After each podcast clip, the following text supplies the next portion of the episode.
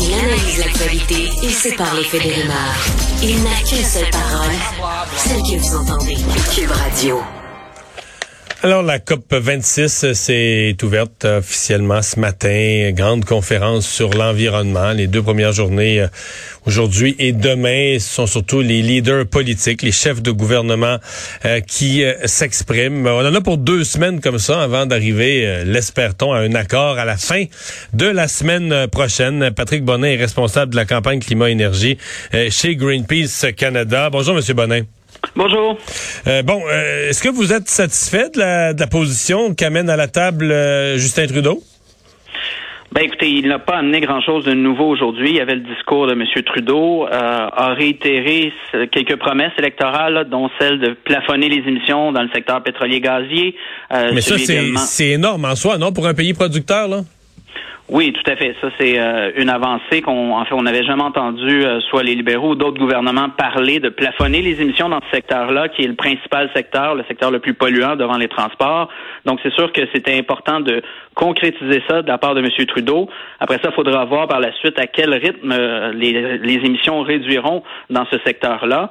Mais même si on rajoute ça à l'ensemble du plan fédéral, malheureusement, bout à bout, là, on n'arrive pas à la cible de réduction de gaz à effet de serre que le pays s'est doté pour 2030. Et quand on regarde cette cible-là par rapport à ce que la science demande, ben, malheureusement, elle n'est pas encore assez ambitieuse. Donc, il va falloir beaucoup plus de la part du Canada, je dirais, dans les deux prochaines semaines pour assurer que la confiance internationale revient envers le Canada, qui, je le rappelle, a acheté un pipeline récemment et ça, ça fait en sorte clairement que euh, le Canada a subi tout un coup de réputation au niveau international. Les, euh, les, les, cibles, vous dites, de, de 2030 ne seront pas. C'est difficile pour nous de se faire une idée parce que Justin Trudeau, là, lui, garantit, incluant son nouveau ministre de l'Environnement, Stephen Guilbeault, là, que les cibles, c'est vrai, ils reconnaissent qu'on les a pas respectées là, pour 2018-19, les dernières années, mais que là, là, pour 2030, on s'est donné les moyens et on va les respecter. Et ils ont quand même bon nombre d'experts qui, en tout cas, ont corroboré que ce plan-là était bon. Euh, euh, qu'est-ce, qui vous permet, vous, de dire non, ils les atteindront pas, là? Ben, c'est vrai qu'il y a des bonnes mesures dans le plan, là, passer par exemple à, à l'imposition d'un prix sur le carbone de 170 dollars la tonne en 2030.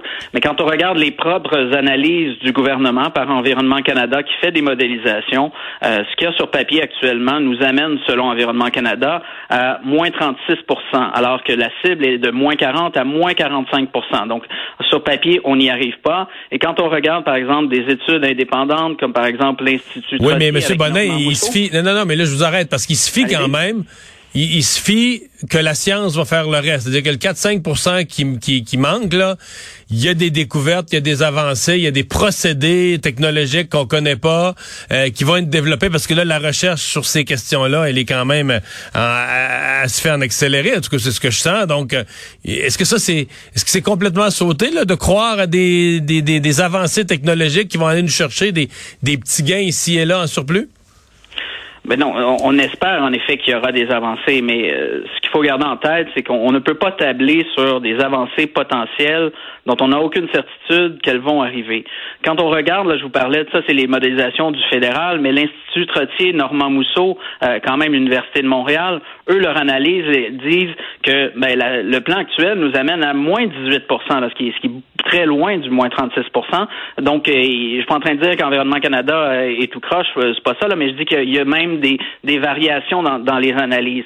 Et, ben, inévitablement, il faut revenir à la réalité mondiale aussi. Hein. Quand on regarde, par exemple, la semaine passée, Programme des Nations Unies pour l'environnement, c'est quand même les Nations Unies, là, ils nous mettent à jour au niveau des émissions mondiales et ils disent, au niveau planétaire, faut couper de moitié les émissions mondiales d'ici 2030 pour qu'on ait une chance sur deux de limiter le réchauffement à 1,5 degré Celsius. Couper de 50% les émissions mondiales de CO2.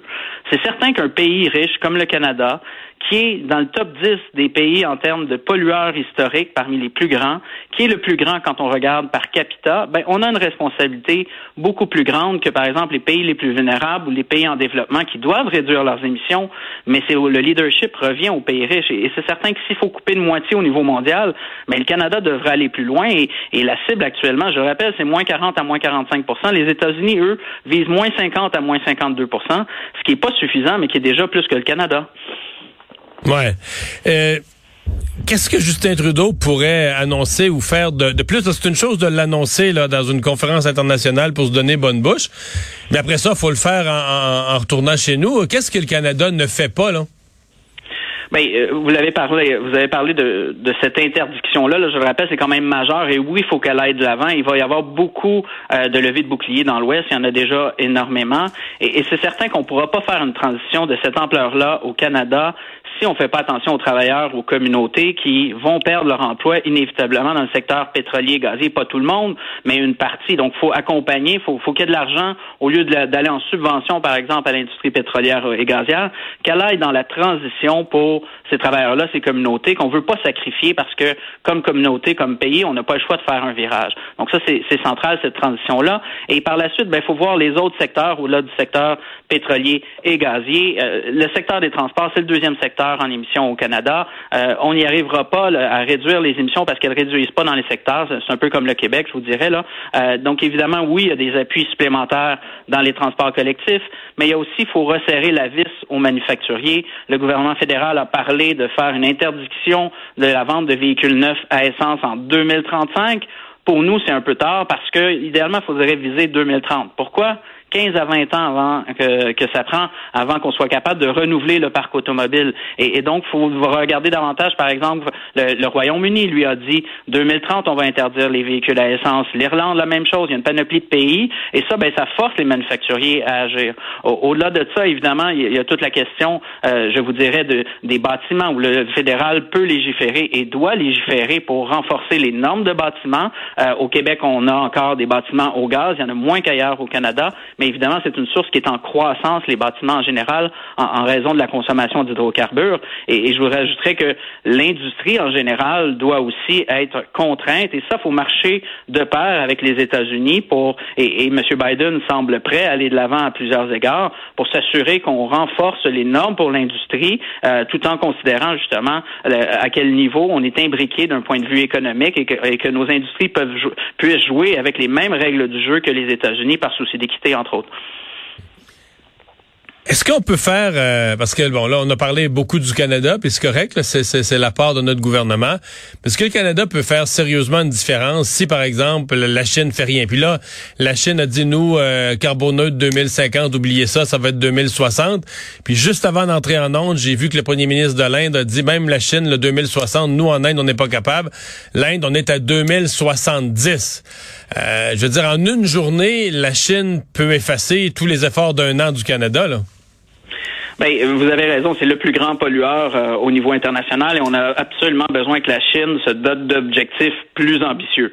Ceci étant dit, euh, comme le prévoit l'accord de Paris, et je le répète, ce sont les pays riches qui doivent assumer le leadership. Donc, plafonner, réduire leurs émissions rapidement, et, par la suite, les pays en développement doivent suivre rapidement. Mais actuellement, on est dans une situation où, autant du côté Canada, je vous le rappelle, les émissions n'ont pas diminué, même ont augmenté au Canada depuis l'accord de Paris. On est le seul pays du G7 à avoir augmenté nos émissions. Et on est, par capita, ben, euh, un des pays parmi le top 5 là, en termes de, de, plus polluants sur la planète. Donc, on a euh, non seulement des grandes responsabilités, mais il faut montrer l'exemple. Et ça, autant au niveau des réductions d'émissions sur le territoire et de la cohérence et de cesser de financer euh, les combustibles fossiles comme on l'a fait à hauteur de 14 milliards au Canada ces dernières années. Ça, c'est 14 fois plus que le financement pour les énergies renouvelables. Donc oui, cesser ce financement-là, mais aussi respecter l'engagement du fédéral et, de l'ensemble des pays riches de la planète à aider les pays en développement à faire la transition. Et par développement, souvent, on parle des pays les plus vulnérables, les pays moins riches. Et il y a 100 milliards de dollars US par année qui a été promis en 2009 à Copenhague par les pays développés. Et cet argent-là, il n'est pas encore sur la table. L'objectif était pour 2020. Ça n'arrivera pas avant 2023, probablement, si ça l'arrive. Et, ça, en termes de confiance, évidemment, imaginez, euh, la, Chine n'est pas dans ce cas-là, mais l'ensemble des autres pays à qui on demande d'en faire davantage, ils se revirent de bord puis ils disent, regardez, vous n'avez pas réduit vos émissions sur votre territoire, puis vous n'avez même pas respecté votre promesse de nous aider parce qu'on est frappé par les changements climatiques, puis c'est pas de notre faute. Donc, oui, on a une responsabilité canadienne par l'exemple. Est-ce que ça va changer l'ensemble de la planète si le Canada réduit ses émissions? Non, mais la logique, elle est planétaire. Tous les pays doivent en faire davantage parce que, je le répète, on s'en va vers 2,7 degrés Celsius de réchauffement. Ça, c'est planétaire. Au Canada, ça veut dire c'est 5 degrés Celsius de réchauffement qu'on aurait parce qu'en moyenne, on se réchauffe deux fois plus rapidement que la planète. Donc, euh, euh, le meilleur moyen d'influencer les négociations internationales, c'est de montrer pas de blanche, de, cesser de faire des belles promesses et de livrer des plans concrets avec des mesures concrètes et de préparer la société à l'ampleur des changements qu'on doit faire parce que sinon, on va les subir comme on a subi des feux de forêt cet été, comme on a subi des canicules, comme on a subi des inondations au Québec et ça, ça risque juste d'augmenter si on réduit pas rapidement les émissions. Êtes-vous confiant de, ce qui va ressortir de là euh, vendredi dans, dans deux semaines? Êtes-vous confiant qu'il va en sortir quelque chose d'utile? Ben, je pense qu'il va y avoir des avancées. Euh, l'important, c'est que ça serve de tremplin, selon moi, cette conférence-là, parce que euh, ça ne sera pas tout réglé, malheureusement, cette année, là, à moins d'une surprise incroyable que, que personne voit dans sa boule de cristal. Il faudra continuer par la suite. Mais là, il faut dénouer un petit peu l'impasse dans laquelle on est depuis cinq ans, qui, et la COVID, pendant un an et demi, a fait que l'attention était ailleurs et, c'était totalement normal. Mais maintenant, il faut qu'elle revienne sur la transition à faire un petit peu partout. Et même si Glasgow ne sera pas une finalité en soi qu'il va falloir continuer. Il faut vraiment qu'on ait un effet d'entraînement parmi les pays euh, parce que, écoutez, théoriquement, là, 3 degrés Celsius, c'est vraiment pas un monde dans lequel on veut vivre et un monde dans lequel ce sera invivable pour plusieurs. Donc, c'est une question de, de, survie même pour des pays les plus vulnérables. Et, écoutez ce qu'ils ce qu'ils vont dire dans les deux prochaines semaines. Ils ont déjà commencé, ces pays-là, à s'exprimer aujourd'hui. Ils sont frappés par euh, des, des, tempêtes tropicales, par des ouragans, par l'augmentation du niveau de la mer, euh, par des sécheresses pour des pays qui ont déjà des problèmes. Donc, c'est je dirais que c'est pas euh, c'est pas une panacée ces réunions-là, mais ça fait cinq ans que c'est prévu dans l'accord de Paris, que les pays se réunissent et on veut cet effet d'entraînement-là où justement il y a du leadership de la part des pays développés, il y a les autres pays également qu'il faut qu'ils suivent et qu'on ait un effet d'entraînement parce qu'actuellement euh, ça, piétine alors qu'on est déjà frappé par par les événements extrêmes, euh, entre autres les feux de forêt qu'on a eu cet été au, au, ben, pas tant au Québec qu'au Canada. Patrick Bonnet, merci. Au revoir. Merci à vous, bonne journée.